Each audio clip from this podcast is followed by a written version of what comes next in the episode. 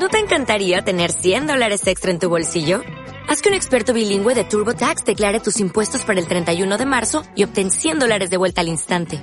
Porque no importa cuáles hayan sido tus logros del año pasado, TurboTax hace que cuenten. Obtén 100 dólares de vuelta y tus impuestos con 100% de precisión. Solo con Intuit TurboTax. Debes declarar para el 31 de marzo. Crédito solo aplicable al costo de la presentación federal con TurboTax Full Service. Oferta sujeta a cambios o cancelación en cualquier momento.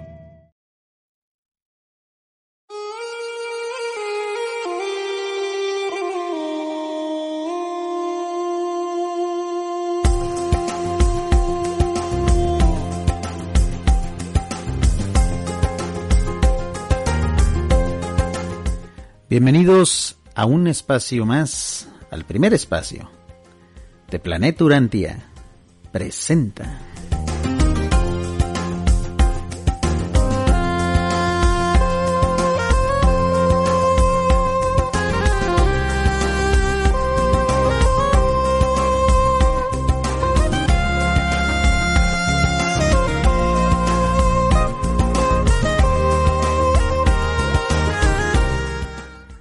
Estamos sumamente contentos de poder estar aquí con ustedes en la primera emisión completamente en vivo y en exclusiva para la Red Internacional Urantia. Tenemos mucho tiempo queriendo hacer un programa de radio exclusivo para la RIU, para nuestra querida RIU como ya la conocemos, porque siempre la radio transmite una, una magia diferente.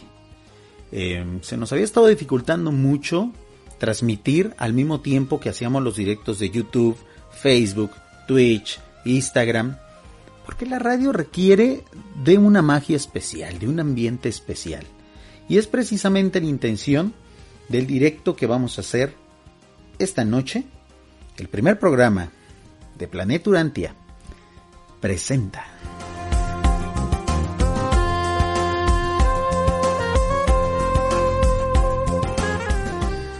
Las vías de comunicación con nosotros es obviamente a través de nuestro WhatsApp y de nuestro Telegram con la clave helada más 52 311 269 1565. Tanto en WhatsApp como en Telegram estamos ahí listos para recibir sus mensajes y obviamente también a través del chat de la aplicación de Android de la RIU. Ahí estamos al pendiente también y el chat de la página web de la RIU que es planetaurantia.com diagonal RIU. Amigos, hoy tenemos un directo, una transmisión, un programa de radio que va a ser un tanto cuanto variado. Quiero compartir con ustedes una entrevista que hicimos precisamente en la madrugada del día de hoy. Una entrevista en exclusiva para ustedes. De hecho va a ser un fragmento, una entrevista editada a manera de radio para eh, que precisamente ustedes tengan la exclusiva, una charla que tuvimos con una autora de muchos libros relacionados con el libro Urantia, una gran difusora, una gran promotora de la quinta revelación. Olga López va a estar aquí en grabación y esperemos que algún día también la podamos tener aquí completamente en vivo amigos. En Planeta Urantia presenta.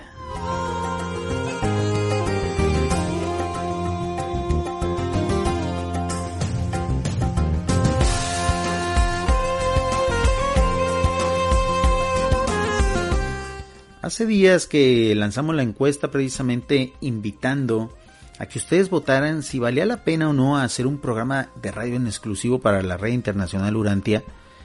Colocamos las, las opciones de sí, no y por favor no. ¿Por qué lo hicimos así amigos? Bueno, nos han estado comentando que al parecer estamos saturando de temas em, esto de la urantianidad. Miren, en este tipo de revelación en este tipo de mensajes nunca es mucho, amigos. Anteriormente eh, prácticamente no había contenidos multimedia sobre el libro Durante, había muy pocos videos, muy pocos podcasts, y hoy la red está inundada de esto. ¿Por qué no podemos parar? ¿Por qué no podemos darnos el lujo de parar? Simplemente, amigos, porque el enemigo de esta revelación no descansa. Y porque en tiempo reciente nos hemos dado cuenta que en efecto ya nos localizaron, ya somos su target. Y en vista de eso nosotros tampoco podemos parar. De ahí que es importante que sigamos creando contenidos Es cierto, procurando que sean de la mejor calidad posible, en diferentes medios, eso es lo importante, y por supuesto que un medio emblemático para transmitir esta información, pues es la red internacional Urantia, ¿no? Es este espacio que hemos construido con la ayuda de ustedes, que a diario va creciendo en audiencia y que bueno, a partir del día de hoy, y con este programa se va a estrenar esa modalidad, va a ser un medio monetizado. No quiero que se vayan a escandalizar, por favor, por el hecho de que durante este programa transmita yo un par de comerciales, porque poco a poco vamos a ir monetizando más este espacio. Ustedes saben bien, en nuestros directos de YouTube hemos explicado por qué monetizamos nuestros contenidos, y creo que eso ha quedado bastante claro. Ahora, en días recientes se nos ha estado criticando mucho por el hecho de que estemos recibiendo donativos a través de YouTube. Y les advierto amigos, a través de la RIU también ya vamos a recibir donativos. Poco a poco estamos formando esta comunidad de apoyo y sobre todo de creatividad urantiana con el respaldo de ustedes. Porque para mí sería muy bueno, para mí sería óptimo que en algún futuro, en algunos años, cuando ustedes se acostumbren a apoyar este proyecto, yo me dedique a esto las 24 horas, amigos. Ese es mi sueño. Y si ustedes me apoyan, con sus donativos, con sus suscripciones, em, con las aportaciones que ustedes puedan dar, a lo mejor algún día yo voy a poder realizar ese sueño. Por lo pronto, este es mi entretenimiento, este es mi aporte y lo hago con muchísimo gusto. Y este programa, pues es una muestra de eso, amigos. Planeta Urantia presenta el lugar de la río, el lugar de radio, donde vamos a presentar muchísimos audios y sobre todo pues muchísimas reflexiones sobre el libro Urantia.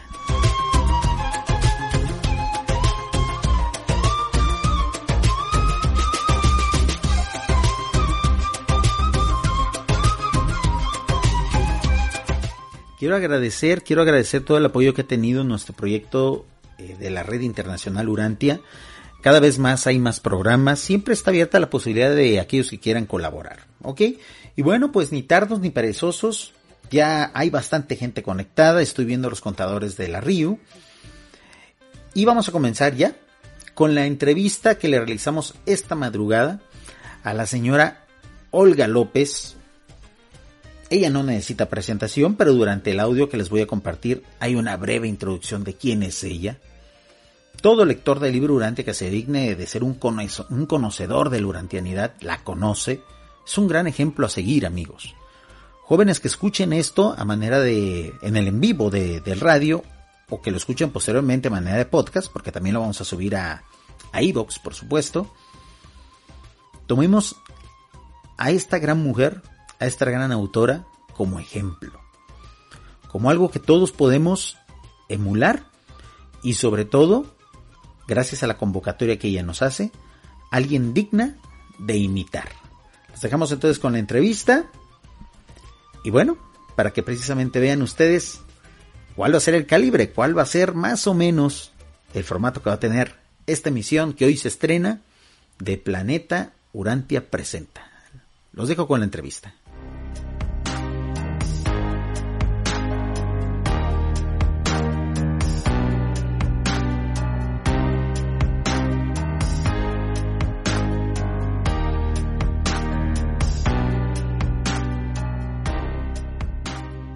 Amigos, ¿cómo están? Bienvenidos a un programa más de Urantia Multiversidad Online, el programa de entrevistas de Planeta Urantia.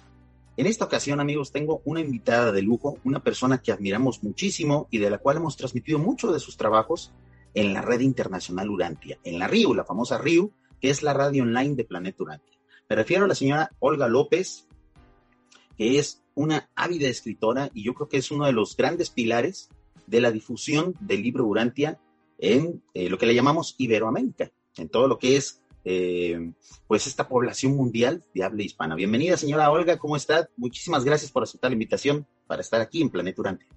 Muchas gracias, eh, Jorge. Es un placer estar aquí en, Planeta Urantia compartiendo sobre, bueno, sobre las enseñanzas de Urantia, que son las que nos apasionan, ¿no? Todo eso que nos mueve, ¿no? Estábamos leyendo aquí en, en su biografía que usted es ingeniero en informática y licenciada en filosofía eh, sé yo que la formación universitaria siempre es, es, importante porque es el bastión que tenemos para precisamente la creatividad que, que, podamos aportar. ¿Cómo ha contribuido esa formación académica? Ah, si ha facilitado o no, si de repente ha sido una especie de obstáculo o un aliciente para lo que es su creatividad en cuanto a, su creatividad urantiana, vamos a llamarlo así.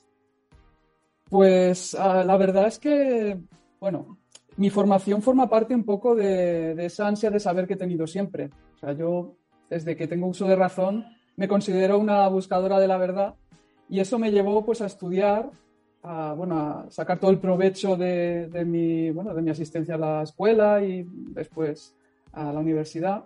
Y, y también forma parte pues del interés que tengo por todas las ramas del saber, o sea, no solo por la parte científica, sino también por la humanística, porque yo creo que últimamente sí que la, bueno, en estos últimos años ha habido mucha especialización o la gente nos especializábamos más en, en, una cosa, pero yo creo que para tener una visión de conjunto está bien eh, saber un poco de todas las disciplinas.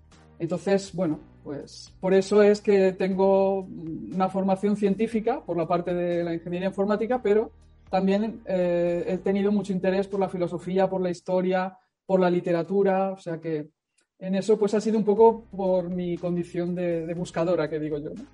De hecho, es lo que me llamó muchísimo la atención de que usted, eh, mediante sus estudios académicos, toca dos aristas, dos aristas que en efecto, por ejemplo, en el libro Durante siempre se está sugiriendo, ¿no? Que el ser humano vuelva a ser o no deje de ser renacentista, aquel que al menos procura saber de todo lo que nos rodea y que siempre está equilibrando en su conocimiento lo técnico, lo materialista, con lo sublime, lo humanista, lo espiritual. Y creo yo que de ahí que muchos lectores del libro Urantia vengamos del área de las ingenierías, de las licenciaturas, y que nunca dejemos de tener inquietud en esas otras ramas del saber, ¿no? Eh, como usted comenta, en la actualidad todo es especialización, todo hay que saber mucho de poco nada más, este, y, no ahondar en, grandes temas. Estaba leyendo también en su, en su biografía que usted llegó al libro Urantia como muchos de nosotros, a través de la lectura de los libros de JJ Benítez. ¿Qué nos puedes platicar al respecto? Bueno, eh, yo supongo que le ha pasado a, otra gente que ha leído a Benítez. Mi interés al principio por leer las novelas de Benítez y los libros era por la investigación ufológica, porque la ufología, eh, los ovnis, los eh, fenómenos, bueno, las naves no identificadas, me interesaba como parte de ese aspecto de la realidad que no está, que está oculto, que, no se sabe lo que es, ¿no? Y, era una parte que me interesaba. Entonces yo al principio leía ah, pues las novelas, los famosos libros de Benítez, pues de ovnis, SOS a la humanidad, o los, bueno, todos los que hizo de investigación ufológica. Y la verdad es que después vi que, publicaba otras cosas que no tenían que ver y de alguna manera pues me interesó, porque dije, bueno, pues a ver qué, qué dice sobre, sobre estas cosas. Porque un poco creo que es inevitable, para todo el que busca la verdad, pues eh, bueno, pues vas derivando hacia, hacia temas espirituales o más, bueno, yo estaba también en una fase entonces de, búsqueda y busqué en otras religiones distintas a la cristiana, bueno, la católica, que es la que yo, en la que yo me he criado como, bueno, como mi generación y en la gente de mi país. Y la verdad es que eh, no empecé por los caballos de Troya, que es lo que suele decir mucha gente, ah, sino por el libro de sueños, que era un libro pequeñito, de historias cortas, y ahí en cada capítulo hablaba alguna cosa que estaba relacionada con Urantia, que eso lo supe después, claro, en aquel momento no, no era consciente. Entonces, aquello suscitó mi interés y dije, bueno, pues yo quiero saber más de lo que, de lo que está diciendo aquí Benítez, ¿no? Y vi que había otras novelas también que, hablaban sobre, sobre temas de este tipo como trascendentales.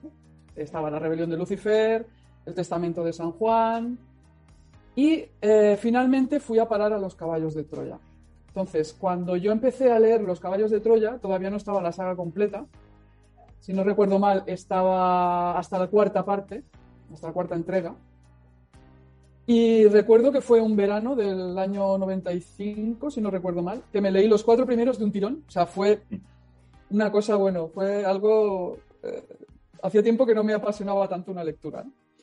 Y cuando vi cómo acababa el cuarto libro, me quedé como desesperada, porque además es un final así muy abrupto.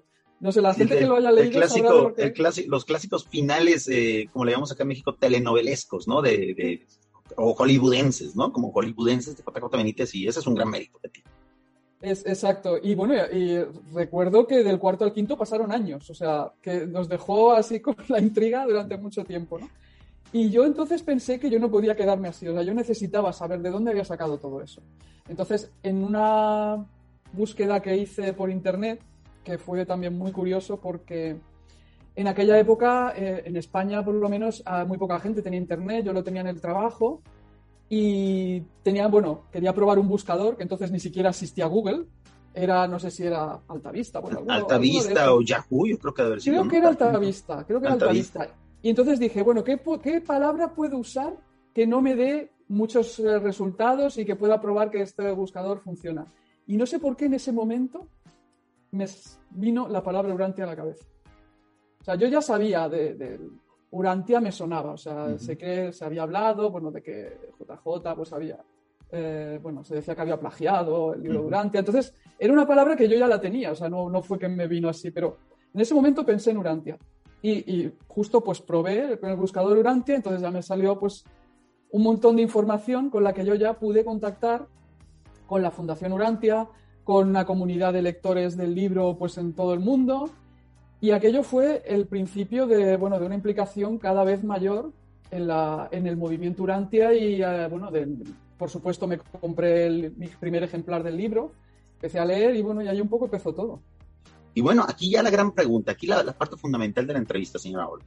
¿Cómo nace la, inquietud de escribir? ¿Es posterior a descubrir el libro Urantia? ¿Usted ya tenía esas inquietudes? y, la lectura del libro durante las potenció. Cuéntenos un poquito cómo, cómo fue su, su paso a ser escritor. Yo siempre había querido escribir. La verdad es que era un deseo que, que, yo iba teniendo desde que era pequeña, porque principalmente porque me gustaba mucho leer y siempre pensaba, Uy, pues estaría bien poder yo escribir también sobre algo. Lo que pasa es que, claro, cuando lees unos libros que son obras maestras de la literatura, pues piensas, uy, es que tengo el listón muy alto. O sea, tengo realmente que, escribir algo que sea distinto. Quizá no tanto en la forma de escribir, porque, bueno, yo siempre pienso que hay. La mayoría de historias ya están inventadas, pero lo que no está inventado es lo que tú cuentas, porque eso sí que puede ser distinto a, a lo que hayan escrito otros, ¿no? Entonces, bueno, lo dejé, pasó el tiempo, bueno, la vida, ya se sabe, pues tienes una familia, tienes otras prioridades, pero cuando profundicé en el libro Durantia, sí que tuve la sensación de que en ese momento yo sí tenía algo que contar. Yo eh, tenía que contar cómo eh, veía yo las enseñanzas del libro.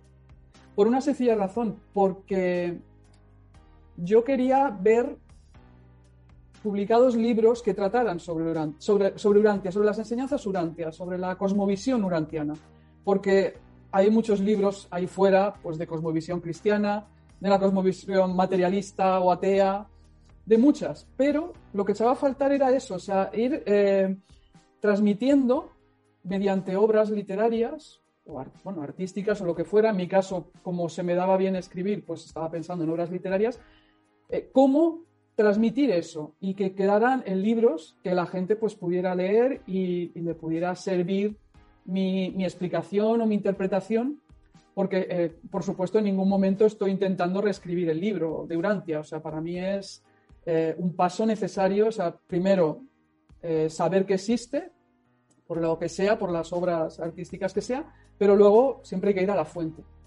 Entonces eso fue lo que a mí me, impulsó a, comenzar a escribir. Entonces, bueno, pues esto fue hace el año 2006, que fue cuando escribí Diálogos con Sofía, mi primera novela, que la publiqué en el 2007, que ahora pensándolo hace ya casi, bueno, 14 años, es que el tiempo pasa. Y, es una obra que, que, le ha llegado a muchísimos lectores también a través de esas obras, y eso es algo que yo siempre voy a agradecer a los creativos, a los que hacen música, ahora los que están empezando a hacer incluso hasta guiones de películas, que están haciendo intentos, eh, a los que están empezando a hacer animación. El gran mérito de todos ustedes, y usted como pionera en, lo que es la parte de habla hispana, Les agradecemos mucho que hayan simplificado muchos conceptos de Urantia, que como usted dice, la intención nunca ha sido sustituir al libro, porque hay muchos críticos que dicen, no, ya no hagan más libros, ya no hagan películas, porque nunca van a poder sustituir al libro. Lo que pasa es que esa no nunca ha sido la intención. Y, y, qué bueno que usted lo está aclarando, porque muchos creen, oye Jorge, ya deja de hacer tantos videos, ya deja de hacer tantos podcasts, ¿para qué queremos canciones? En el caso de los que hacemos canciones más o menos urantianas. Dice, ¿para qué? Si ahí está el libro. Bueno, lo que pasa es que es inevitable que a los seres humanos, eh, pues, nos cuarten inspiración. Y más con una obra tan sublime que tanto nos puede dejar, que tanto nos puede enseñar, y que la verdad a todos siempre nos nace la inquietud de que esto llegue a más personas, ¿no? Y, ese ha sido el gran efecto de Diálogos con Sofía. Usted tiene muchos más libros, todos ellos están disponibles en Amazon, tengo entendido, ¿no? Sí. Está Nos vemos en tus sueños, La voz de los pioneros, El largo viaje a Edén. Ese todavía no me lo leo, voy a, voy a aprovechar que está aquí en Amazon en descuento para precisamente comprarlo porque no lo he leído. Y el motivo principal de esta entrevista, que es las tres visitas, que es el más reciente trabajo, el más reciente libro, prácticamente está recién publicado. ¿no? Sí, sí, lo publiqué en enero. Eh, primero en formato Kindle de, Amazon y poco después salió en, papel. Y la verdad es que bueno, estoy, estoy muy contenta con cómo, cómo ha quedado y, el recibimiento que está teniendo entre, entre los lectores. ¿Nos puede hablar un poquito, un poquito nada más, porque no queremos hacer spoiler? La intención es invitarlos a leer los libros. Y, por ejemplo, Diálogos, eh, Diálogos con Sofía es un libro ampliamente conocido, está, han estado transmitiendo la versión audiolibro, vamos a llamarlo así, en Radio Urantia, nosotros aquí en la RIU hemos transmitido algunos extractos, es un libro que se conoce mucho. Eh, y la intención es de que visiten todos los demás, pero algo que nos pudiera compartir de su más reciente trabajo, de qué va mm. más o menos, que nos despierte la inquietud. Sí, este eh, está más relacionado con diálogos con Sofía que los demás, porque está muy orientado a, a hablar o, dar una impresión de conjunto del libro Durantia. Lo que pasa es que en este caso es un enfoque distinto, porque quizá en, diálogos con Sofía pues era cada capítulo como que había un tema de los que a mí me parecían más importantes del libro, y aquí lo he hecho con un enfoque que viene del, del mismo libro Durantia, cuando dice que cualquier asunto, ya sea divino o humano, tiene que enfocarse desde tres puntos de vista, origen, historia y destino. Entonces, partiendo de eso, pues he construido una historia en la que hablo del origen, la historia y el destino según el libro Durantia. Tanto un origen, historia, destino a nivel de ser humano individual como del cosmos, de Dios, de, bueno, de todo lo que, de todo lo que hay en la creación. Y la verdad que, bueno, mm, eh, me he quedado bastante contenta en cómo, en cómo ha, quedado, porque, bueno, eh, realmente quería explicarlo desde este punto de vista, porque muchas veces em, los lectores sí que tenemos en cuenta otras tríadas, ¿no? Por ejemplo, la de la verdad, belleza y bondad, lo de los hechos, significados y valores, pero esto de origen, historia y destino no se ha abordado tanto. Entonces yo quería eh, enfocar las enseñanzas del libro desde este punto de vista. Y, en efecto, hay, hay, hay, las, cantidades, las cantidades constantes ¿no? del libro durante la Trinidad, eh, los siete otorgamientos, el número siete, son números que tienen, que tienen mucho valor y que entendiendo muchos aspectos de la vida bajo esa numerología, vamos a llamarlo así, aunque sabemos que no es así, pero tomando de lo que es el, el argot eh, coloquial, de la numerología urantiana, hay muchas cosas que aprender. De hecho, precisamente me, me ganó la siguiente pregunta, es precisamente, creo yo que estas obras, sobre todo obras que, que vienen desde personas que tienen muchos años estudiando el libro Urantia, al facilitar los conceptos, eh, hay, muchas, hay muchos críticos de, la creatividad urantiana que dicen, están demeritando el contenido del libro. O sea, el hecho de uno sintetizar, el uno de uno opinar respecto al libro Urantia, en realidad lo demerita, demerita su valor, lo contamina, o cómo podríamos asumir eso, lo, lo este, aclara o simplemente es compartir lo que nosotros pensamos y sentimos respecto a esa revelación. ¿Qué, opina usted al respecto de esas, de esas críticas? Yo creo que está bien compartir. A ver, es cierto, las enseñanzas del libro son las que son y ninguna interpretación individual va a sustituir al libro. Pero yo creo que además es bueno porque también por eso, de hecho, están los grupos de estudio y todos los encuentros que se hacen de lectores para un poco compartir lo que cada uno entiende, porque eh, esto es como un diamante que tiene muchas caras, ¿no? Pues eh, cada cara es importante dentro del diamante y todas conforman mm, algo de, que, puede tener valor para, todo el mundo, ¿no? Entonces yo, yo en ese sentido creo que a veces mm, se pega un poco de, fundamentalismo en alguna, en alguna ocasión. No, no quiero criticar eh, tampoco bueno, las actitudes, que me parece bien que se intente mantener la pureza de las enseñanzas, o sea, yo soy la primera que, quiero que se mantengan, pero también está bien compartir. Y no creo que sea algo malo, al contrario, o sea, es, es algo bueno, es positivo para todo el mundo, porque siempre puede, alguien puede em, aportar algo que con lo que tú pues no, no, habías, no habías caído, no se te había ocurrido, y eso es enriquecedor para todo el mundo. Y siempre, y aparte el, ser humano es un, es un, es un ser vamos, se supone que somos un animal evolucionado, pues, y nosotros sabemos que tiene todavía más complementos de los que eh, eh, la ciencia oficial acepta como, como posibles, como reales, pero el ser humano es un, es un ser social, o sea, es inevitable que intentemos dar nuestra opinión, nuestro punto de vista, y también es inevitable que existan personas que requieran de ese punto de vista para sumar. Siempre la intención es sumar al fin y al cabo, ¿no? Y todos los creativos deben tener bien claro eso, y como usted bien comenta, haciendo referencia a la obra original, porque en ningún momento se pretende sustituir la obra original. Me gustaría terminar esta entrevista que nos diera un consejo, o que le diera más bien dicho un consejo, a todos aquellos muchachos, que yo sé que hay muchos, quinceañeros, veinteañeros, que apenas están intentando dar su primer paso en la creación literaria, musical o de cualquier otro tipo de creatividad que ellos tengan con respecto al libro durante. Usted, ya con tantos libros publicados, ya con ese reconocimiento, que yo sé que los lectores del libro durante realmente no buscamos eso, lo que queremos es compartir, pero el reconocimiento llega, o sea, honor a quien honor merece.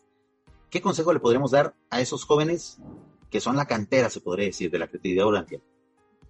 Pues sobre todo que den rienda suelta a su, creatividad, que no se cohiban, que no tengan, no, sean tímidos, que lo, que lo intenten porque realmente hacen falta obras que estén inspiradas en el libro Durantia. Yo creo que eh, son muy necesarias porque el mundo necesita conocer el libro Durantia y las enseñanzas que contiene. Y sobre todo los jóvenes, porque precisamente yo creo que lo que más necesitamos es que este mensaje del libro Durantia cale entre la juventud, porque son, sé que es un tópico decirlo, pero es que es la siguiente generación, entonces necesitamos que haya un, relevo y una renovación y, que, y que haya gente joven inspirada por las enseñanzas del libro. Y lo mejor para inspirar a los jóvenes es que sean otros jóvenes los que lo hagan. Y en ese sentido yo mm, les digo que, adelante. Yo tardé mucho en escribir mi primera novela, ya tenía más de 40 años. Espero que ellos eh, lo hagan antes que yo y así puedan hacer muchas más obras eh, inspiradas en este libro maravilloso. Y aparte la frescura, ¿no? La frescura que aporta la juventud a, todas las filosofías este, espirituales es increíble. O sea, la fuerza de la juventud siempre debe estar presente en toda aquella filosofía que pretenda cambiar el mundo, porque, bueno, ellos son los que están destinados, como en su momento lo estuvimos a lo mejor nosotros, en nuestro momento, nuestros veintitantos años, ellos, eh, los jóvenes de ahora son los que están destinados a cambiar el mundo ya desde ahora, pues. Y, qué mejor que existan lectores jóvenes, a lo mejor ahorita que son niños, lectores del libro Urantia, sus papás les hablan de ellos, etcétera, que den ese paso, que se atrevan a crear. O sea, y, como, usted, como usted bien dice, o sea, con valentía, sin timidez y sobre todo sabiendo de que va a haber siempre alguien que quiera leerlos, que quiera conocer su opinión. Ese es el, el mejor pago, creo yo, esa es la mejor recompensa que puede tener un creativo, ¿no? El saber que de algo sirvió el esfuerzo, ¿no? Eh, ¿alguna, ¿Algún último mensaje, alguna última recomendación que nos quiera hacer, señora Olga, ya para terminar la entrevista? pues bueno, animo a que no haya leído todavía mis libros que, los lea y sobre todo si les gustan pues que me lo hagan saber de alguna manera porque eso es como dices tú, o sea, para mí mi estímulo para seguir escribiendo es la respuesta de los lectores. No, no busco el dinero porque con esto no me voy a hacer rica ni mucho menos, pero tampoco lo hago con este fin. De hecho, mis novelas están todas eh, en, formato electrónico, son gratuitas, o sea, que están, se pueden descargar libremente porque yo lo que busco, de hecho, es compartir. Entonces, bueno, pues eh, me gustaría compartirlo con cuantas más personas mejor y que de alguna manera, pues eso, que se sientan imbuidas del espíritu de las enseñanzas del libro y que les anime a, ir a la fuente. Y créanme, amigos, que se logra. O sea, obras como Diálogos con Sofía, el libro de pioneros. a mí me falta todavía leer El largo viaje a Adén. Em, e, en efecto, están, están gratuitos los libros, pero yo siempre procuro buscar las versiones. hay unas versiones sumamente económicas, sobre todo el formato Kindle. Para aquellos que tengan Amazon, pues es gratuito. Esa es una gran ventaja. Pero la verdad es que son precios muy básicos y que siempre de una u otra forma, sobre todo, ayudan a que estas grandes plataformas publiquen los trabajos, los, los pongan a nivel mundial. Porque bueno, ellos tienen que ganar algo, ¿no? La gente de Amazon tiene que ganar algo, o sea, no son hermanitas de la caridad. Eh, el autor realmente no busca ganar, pero la, la plataforma sí. Y si nosotros compramos en la plataforma, pues ayudamos a que ellos digan, oye, estos temas de Urantia se venden. Estos libros de Urantia, los libros de Olga López se venden, los libros de Franito se venden vamos publicándonos y ahí estarían todos los trabajos, ¿no? Esa es la ventaja de comprarlos ahí. Pero sabemos también cómo está ahorita la situación mundial, cómo está la situación económica en muchos países. Entonces, ahí están las alternativas. La invitación es que lean, amigos, que conozcan y sobre todo que apoyemos los trabajos y aprendamos, porque de todo lector del libro Urantia y sobre todo de la fuente principal hay algo que aprender. Esa es la intención de estos programas, esa es la intención de estas entrevistas. Yo agradezco muchísimo, para mí es un gran honor. Créame que tenía muchísimo tiempo queriendo entrevistarla eh, la pueden localizar en redes sociales, ¿verdad? ¿Cuál es la red social en donde usted está más activa? ¿Facebook?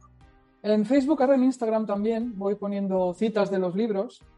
Muy bien. En eh, Facebook, por ejemplo, recientemente usted ha estado publicando citas de este nuevo libro, ¿no? Fragmentos de sí. ¿no? Libro de tres tengo, tengo, también dos páginas de Facebook de Diálogos con Sofía y de Nos vemos en tus sueños. Ahí también voy poniendo citas, lo que pasa es que, bueno, esas están como más ahí. Ahora la que más estoy dando es a las tres visitas. Perfecto, amigos. Por favor, busquen ahí en la descripción del podcast y del video. Vamos a poner los enlaces a las redes sociales de la señora Olga y sobre todo eso. Apoyemos a, los autores. Ustedes acaban de, escuchar el testimonio de uno de los pilares de la difusión del libro Urantia Anual Hispano. Y en realidad es sincera esa opinión. Y, hasta donde yo conozco, eh, que hasta ahorita conozco ya bastante lectores del libro Urantia, todos coincidimos en eso.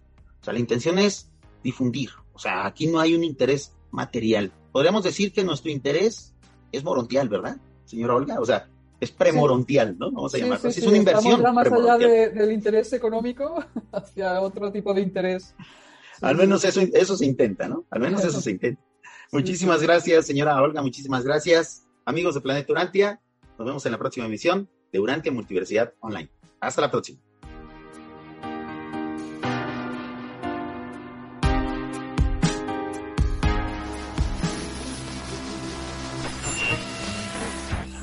Es RIU, la Red Internacional Urantia.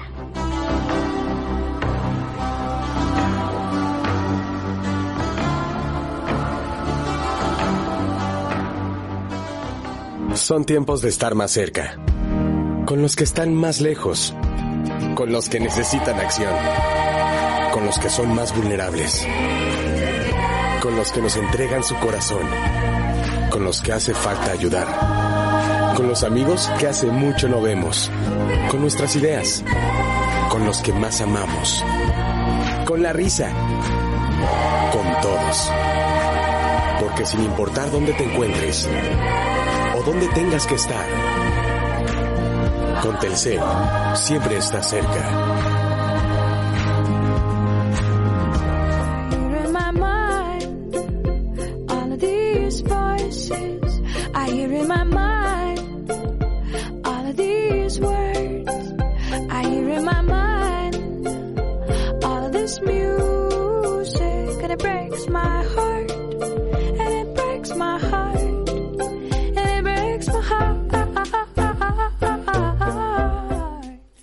Agradecemos muchísimo, muchísimo la entrevista que nos concedió la señora Olga. Eh, para mí fue un gran honor. Amigos, me tuve que levantar muy, muy temprano el día de hoy para hacer la entrevista.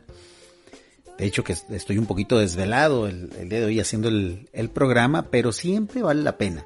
Al final de la entrevista le estaba comentando a la señora Olga que a veces hay que desvelarse mucho para hacer contenidos de Urantia, editar, grabar, procurar los mejores horarios donde no donde no exista tanto ruido ambiental y a veces hay que madrugar. El día de hoy tocó madrugar y estar aquí también en la noche con ustedes. Amigos, vamos a estar estrenando este tipo de audios eh, porque el, audio siempre es más fácil de, editar que el video.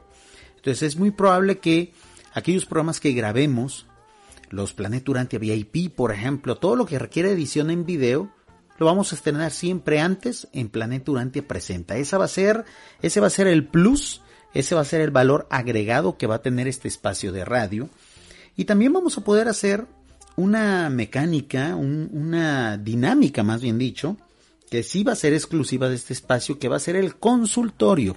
El consultorio de Planet Urantia. ¿De qué se va a tratar eso? Bueno, durante la semana eh, que estuvimos anunciando esta primera emisión, yo estuve pidiéndole a aquellos que quisieran, a aquellos que se animaran, a que me enviaran un audio, ya sea a través de WhatsApp o de Telegram, dejando un tema, tocando un tema, un saludo, una inquietud que quieran toquemos aquí o que transmitamos aquí, a manera de eh, colaboración, a manera de opinión.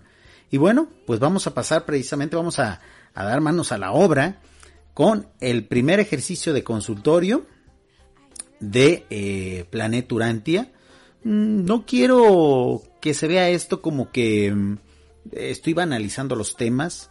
Es simplemente darle cabida a muchos comentarios. Yo sé que los lectores del libro Urantia tenemos muchísimo que opinar, muchas inquietudes, siempre hay inquietudes, siempre, siempre.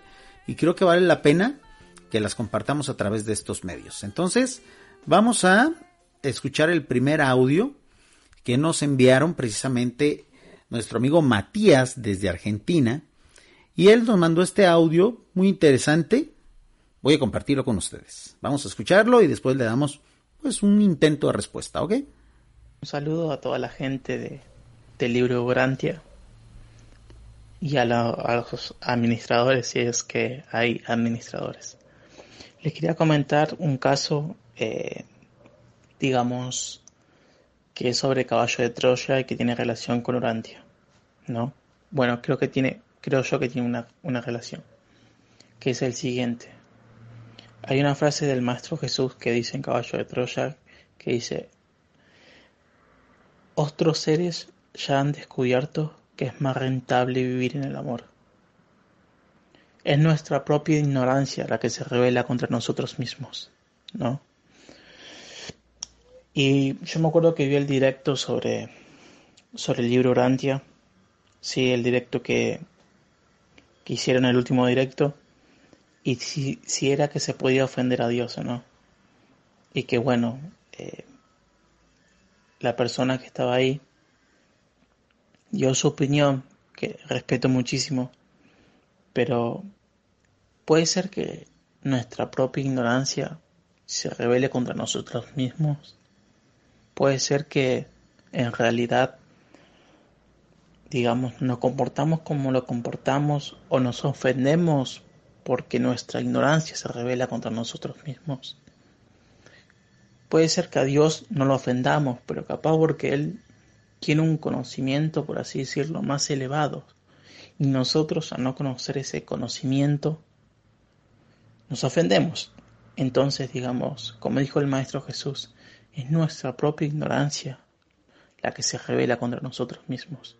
Definitivamente, definitivamente, Matías, coincido contigo. Eh, agradezco muchísimo tu participación. Eres el pionero, eres el primero que comparte su opinión y trae colación este tema. En efecto, en el directo que hicimos, eh, bueno, este programa lo estamos transmitiendo martes 16 de marzo y recuerden todos los jueves a través de nuestras plataformas, nuestras redes sociales de streaming, YouTube, Facebook, Twitch, Periscope, realizamos directos en Planet Urantia. En ese directo al cual hace alusión Matías, eh, su servidor, Jorge Arcega, planteó la, el tema de que si es posible ofender a Dios o no. O sea, directamente al Padre Creador. Em, al final llegamos a la conclusión de que es imposible de que el ser humano ofenda a, Dios como tal. O sea, ¿por qué? Por la gran distancia que existe entre el creador y la criatura. Pero lo que sí también eh, comentamos, estimado Matías, es de que pues hay diferentes deidades, vamos a llamarlo así hay diferentes seres que nosotros podríamos considerar como mm, divinos. En este caso, por ejemplo, está Micael, eh, los administradores de los sistemas, los administradores de las constelaciones. Y aunque no podríamos llamarlos a ellos como, como semidioses, sí podríamos llamarlos como deidades, porque en realidad esos son, son seres que nos, que nos superan en cuanto a nivel espiritual. Creo yo que a esos seres el, el comportamiento de los seres humanos sí puede llegar a ofenderlos o al menos a crearles cierta incomodidad. Esa es mi opinión personal. Muchos lectores del libro Durante coinciden con ella.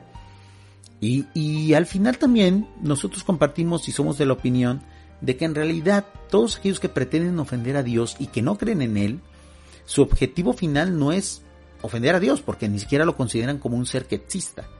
El objetivo de ellos es ofender al creyente. Y es en lo que nosotros discrepamos. Agradezco muchísimo, muchísimo tu opinión. Gracias por compartirla. Y esta va a ser la mecánica, esta va a ser la dinámica con la que vamos a estar haciendo estos consultorios con Planet Durante. Ustedes envían un audio breve, así como el que mandó Matías, dando su opinión, y yo intentaré responderlo. Una especie de preguntas urantianas, pero en radio, amigos. Aprovechando precisamente que tenemos este espacio. Y bueno, otra de, las que se animó a participar en, esta, en esta dinámica es nuestra estimada amiga Cami, que ella siempre está al pendiente, ella siempre le gusta mucho acompañarnos en estas aventuras tanto así de que pues prácticamente ella nos sigue desde antes de que cumpliéramos los primeros mil suscriptores en YouTube. Actualmente ella participa mucho moderando los chats de Planeta Urantia y sobre todo el chat de YouTube donde constantemente nos, nos eh, llega gente a, tirarnos hate y, y, donde de repente es complicado, ¿no? Entonces amigos voy a compartir la opinión de Cami donde ella nos hace una pregunta que actualmente pues le está inquietando debido a una situación muy particular que ella tiene y, vamos a escucharla para que precisamente pues participe en este consultorio de Planeta Durante Presenta. El tema que planteo es el siguiente. ¿Qué pasa cuando nosotros nos vamos al primer mundo de estancia? ¿Qué aprendemos allá? En la parte espiritual o trascendental. Si me pueden orientar un poquito sobre eso, me haría mucha más tranquilidad espiritual por, por el, el reciente fallecimiento de mi mamá, que lleva un mes. Entonces quiero como estar más tranquila en eso. ¿Qué les parece este tema? Gracias, gracias Cami por tu opinión. Cami, eh, definitivamente esa es una de las grandes preguntas. Obviamente tú como lectora del libro Durantia conoces bien el tema. Sea, pero siempre es bueno escucharlo de, parte de un segundo, de un tercero, que nos pueda recordar, que nos pueda de, hacer saber de nueva cuenta, pues cómo es el despertar al, a los pocos días em, de que un ser humano bueno, de que un ser humano espiritual, em, pues haya fallecido aquí, haya dejado estos mundos materiales. Nosotros quisiéramos que todos nuestros seres queridos pues fueran candidatos a, a ser enserafinados y a ser resucitados al tercer día. Todos aquellos que hemos perdido un familiar, pues eso quisiéramos, porque eso también quisiéramos para nosotros, ¿no, Cami? Pero creo yo que nosotros como lectores del libro Urantia debemos de tener mucho cuidado con precisamente Em, sobreestimar esa posibilidad. En el caso muy particular tuyo, Cami, eh, y yo sé que por lo que tú me has comentado, pues tu mamá muy probablemente sí haya sido candidata al, enserafinamiento y el tercer día de que dejó estos mundos, pues ya, ya hubiera resucitado y hubiera vivido las, las primeras experiencias de lo que es la resurrección. Esas primeras experiencias que los reveladores nos dicen, pues son impresionantes. Son hasta cierto punto, vamos a llamarlo así como traumáticas, ¿no? Em, ¿Por qué? Porque imagínate lo, lo difícil que debe de ser que un ser humano pase del estado material y al tercer día tenga un nuevo cuerpo morontial, ¿no? Un cuerpo muchísimo mejor que el que tenía aquí en la Tierra o aquí en Urantia, un cuerpo mejorado, un cuerpo potenciado, un cuerpo más joven, un cuerpo que no sienta dolor, un cuerpo con toda su plenitud. Eso debe ser impactante. Y cuentan los reveladores que los primeros días, después de haber sido un afinado, los primeros días que uno pasa en los mundos morontiales son de reflexión, son como de adaptación a ese nuevo cuerpo que se nos acaba de dar. Em, yo no, dudo que sea así porque imagínense qué difícil debe de ser para alguien que, por ejemplo, tenía un problema de movilidad, alguien que ya era avanzado de edad, después tener un cuerpo nuevo, un cuerpo eh, juvenil, vamos a llamarlo así, debe de ser algo impactante, algo difícil de manejar. Em, para aquellos que mueren jóvenes y que son resucitados pues en un cuerpo joven a lo mejor es más fácil. Entonces los primeros días, tengo entendido, y se me hace muy lógico que sea así, pues nuestros seres queridos que hayan trascendido precisamente, pues se dedican a controlar, adaptarse a ese nuevo ambiente, a esa nueva vida morontial. Y también se les deja un periodo de reflexión una vez que logran controlar ya su, su, su nueva movilidad morontial, vamos a llamarlo así, se les deja un periodo de reflexión para que precisamente ellos decidan si quieren continuar con el camino de ascensión hacia el Padre, si quieren esperarse un momento dado o si quieren renunciar. Obviamente yo intuyo que todos aquellos seres humanos que han resucitado el tercer día, pues van a escoger la primera opción, amigos. O sea, porque es gente ya espiritual, ya espiritualizada, con un nivel espiritual adecuado, candidata para el enserafinamiento. Yo creo que prácticamente todos ellos dicen, sí, adelante, sigamos. O sea, ya, ya sé de qué va este asunto. Eh, la verdad, pues mis familiares ahí que me alcancen y yo sigo mi camino hacia el Padre. Habrá algunos que a lo mejor les cueste adaptarse, a lo mejor algunos que hayan sido resucitados después de la dispensación, por ejemplo, pues sí decidan a lo mejor esperarse un tiempo en, en el primer mundo donde resucitaron y a lo mejor ellos necesiten pasar y arreglar ciertos conflictos internos para poder comenzar su camino de ascensión. Y habrá algunos, esa es la parte que yo también me pregunto, Cami, ¿habrá algún ser que haya sido resucitado, a lo mejor después de la dispensación, porque dudo mucho que sea el caso de la resurrección al tercer día, que decida no continuar su camino hacia el Padre? Que diga, no, mira, aunque yo estoy viendo que sí existe la vida después de la muerte, no quiero ir hacia Dios a lo mejor es el caso de algunos ateos que hayan tenido una muy buena vida, un, buen sentimiento de fraternidad humana. No puedo decir espiritualidad porque ellos reniegan de eso, pero a lo mejor una persona que haya sido muy buena persona y que no haya querido creer. Un ateo, un ateo por convicción, no un ateo por moda. A lo mejor ellos, en algunos casos, se les permite resucitar, a lo mejor después de una dispensación. Y a lo mejor esos son los casos excepcionales en los que ellos dicen, no, aunque yo ya vi que existe la vida después de la muerte, aunque yo he sido resucitado, no. ¿Por qué? Pues porque no. Porque no quiero pasar esa experiencia. Porque detesto a Dios. Entonces, eso era lo que también comentamos en el directo pasado. Hay gente que sistemáticamente odia a Dios y a los creyentes. Imagínense qué tanto debe de estar la mente la personalidad de esos sujetos que a lo mejor llegan a renunciar a una posible vida de eternidad, pues por el simple hecho de no echarse para atrás dentro de su esquema mental y dentro de su esquema eh, pues semi espiritual que ellos puedan tener, porque al final detestan no tener la razón. Yo no creí en Dios, yo renegué de Dios. Y ahora que he resucitado, y que me doy cuenta que en efecto existe la vida después de la muerte y la posibilidad de ascender a Dios, pues como no me gusta equivocarme, como yo siempre tengo la razón, pues no, renuncio a ese plan de ascensión. Qué triste debe de ser eso, ¿no amigos? Qué triste. Yo pienso que lo óptimo es que nuestros seres queridos o nosotros, cuando tengamos esa posibilidad de decidir, de inmediato digamos, adelante, vámonos. Es más, ¿me estoy tardando? Me estoy tardando, vámonos, vámonos hacia el Padre.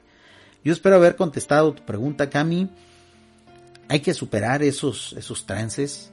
Es difícil, definitivamente, que se nos vaya un familiar y más tan cercano. Debe de ser muy difícil. Eh, yo he tenido esa experiencia. Eh, pero hay que estar también contentos por ellos. Y sobre todo cuando sabemos y tenemos la certeza de que esa gente, por la espiritualidad que tenían aquí, por el carácter que tenían aquí, por su modus vivendi, porque eran personas valiosas aquí, pues de seguro fueron enserafinados. Y si no lo fueron, por X o Y, algún secreto que nosotros desconociéramos de ellos, pues bueno, ya les tocará resucitar después de la dispensación. ¿Qué, es lo que realmente nos tiene que preocupar a nosotros, Cami? A los que nos quedamos aquí. Bueno, a que nosotros también algún día podamos ser candidatos para poder alcanzarlos, para poder hacer méritos y alcanzarlos en los mundos morontiales. Eso es lo que yo creo nos tiene que ocupar y eso es lo que yo te puedo contestar a tu comentario. Y sí quiero mandarte un gran abrazo, Cami. Un gran abrazo. Créeme que que sé que debe de ser difícil, pero siempre existe la esperanza de reencontrarnos, ¿no? El reencuentro, creo yo, es lo que nos debe de mantener con vida y con felicidad, pues ante los, los seres que se nos fueron. ¿Ok? Gracias por compartir tus comentarios, Cami. Y bueno, los invito a que en los próximos programas, todos aquellos que quieran compartir su audio, vean algo muy sencillo, algo muy breve, pero que puede ser muy enriquecedor, pues para todos los que escuchamos y creemos en esto de la orantianidad. Gracias, Cami. Y continuamos con el programa.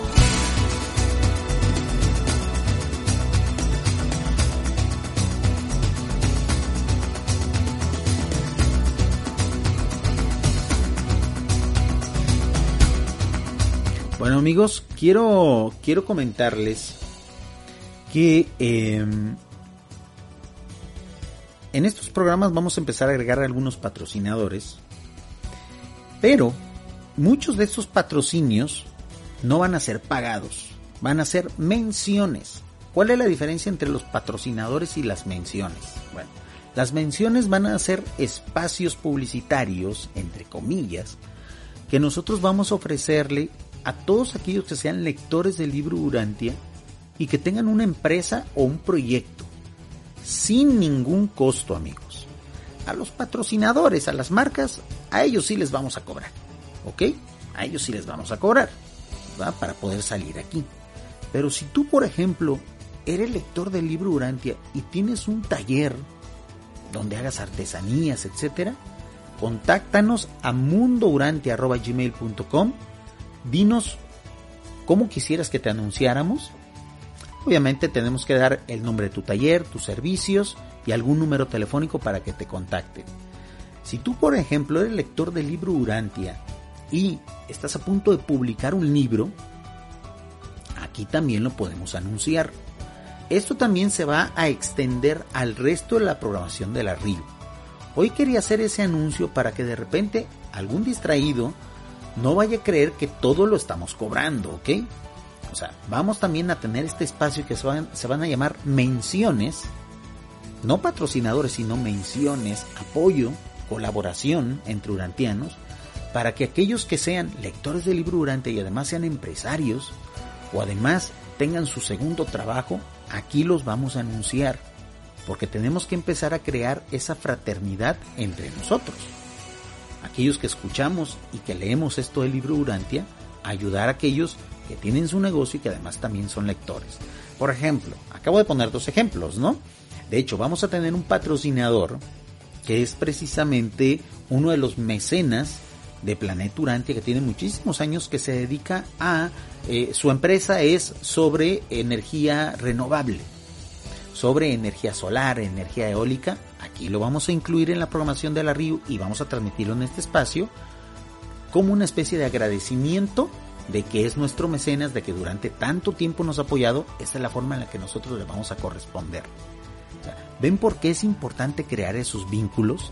¿Ven por qué siempre podemos estar sumando? Ustedes me apoyan, yo los apoyo. Ustedes me escuchan, yo los apoyo también. Ustedes son lectores del libro Urantia, aquí transmitimos a lo que ustedes se dediquen. Obviamente tiene que ser un servicio que sea del interés de la comunidad urantiana, ¿no? Obviamente. Y aquellas marcas que de repente también se van a escuchar, marcas de refrescos, marcas de repente de comida rápida, a ellos sí les vamos a cobrar, porque ellos no son urantianos, pero quieren salir aquí, amigos. Entonces, vamos a abrirle la puerta a ese segmento comercial de la radio pero también vamos a abrirle la puerta a todos aquellos lectores del libro Urantia que ocupan que sus negocios sean anunciados. Yo invito a las demás radios urantianas a que hagan lo mismo. De hecho, esto mismo que estoy proponiendo hacer aquí, a lo mejor en un futuro, porque todavía no tengo la, la, cantidad de suscriptores suficientes en YouTube para poder hacerlo ahí, a lo mejor en un futuro lo hago en YouTube. Y ustedes me mandan un video de su negocio y yo en el, a la mitad del directo lo pongo. Todavía no puedo hacerlo. Todavía no tengo esa, esa posibilidad. Pero en cuanto pueda hacerlo, lo vamos a hacer. Como la Río es de nosotros, como en la Río aquí sí tenemos total control, no como en YouTube, que bueno, nos prestan la plataforma, aquí lo vamos a empezar a hacer. Entonces amigos, que no les extrañe, yo quería hacer esa advertencia aquí en este espacio porque bueno, era el, el momento más indicado. Así es que consideren que en un momento dado, pues van a empezar a escuchar comerciales aquí en la red internacional Urantia. Algunos de ellos, pues pagados, y otros de ellos como apoyo entre urantianos. ¿Qué les parece la idea?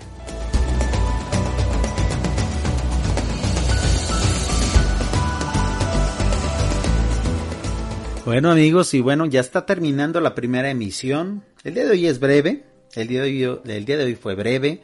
Vamos a estar haciendo audio reacciones. Vamos a estar haciendo también audio lecturas aquí, como complemento a lo que hacemos en YouTube. Vamos a hacer los programas musicales que tanto tiempo tengo postergando. Los vamos a hacer aquí en este espacio de Planeta Durante Presenta porque pues ya en las redes sociales de video ya no se puede amigos. Si se fijan, ahorita he estado transmitiendo canciones con copyright y no hay ningún problema porque estamos en la Río, en nuestra radio. Sigue abierta la convocatoria para que ustedes también puedan hacer su programa de radio aquí. ¿eh? Recuerden que la Río es una radio abierta para urantianos. Hasta ahora ya no ha habido nuevas solicitudes para salir aquí, pero recuerden que siempre está el espacio abierto para todos ustedes. Agradezco muchísimo el favor de su atención. Se despide de ustedes su amigo Jorge Arce Gagondonter. Gracias por estar conmigo en este primer espacio de muchos. Espero que este espacio llegue para quedarse. Un gran abrazo, un gran abrazo a todos aquellos, a los pioneros de esa sección que se llama o que se va a llamar el consultorio de Planeta Urantia y un agradecimiento anticipado a todos aquellos que escuchen esto en su versión podcast, porque un ratito más vamos a subirlo también a iVoox para aquellos que no pudieron disfrutarlo en vivo, pues lo puedan escuchar ahí en vivo. Un saludo a todos, un agradecimiento a todos los que estuvieron aquí y hasta la próxima.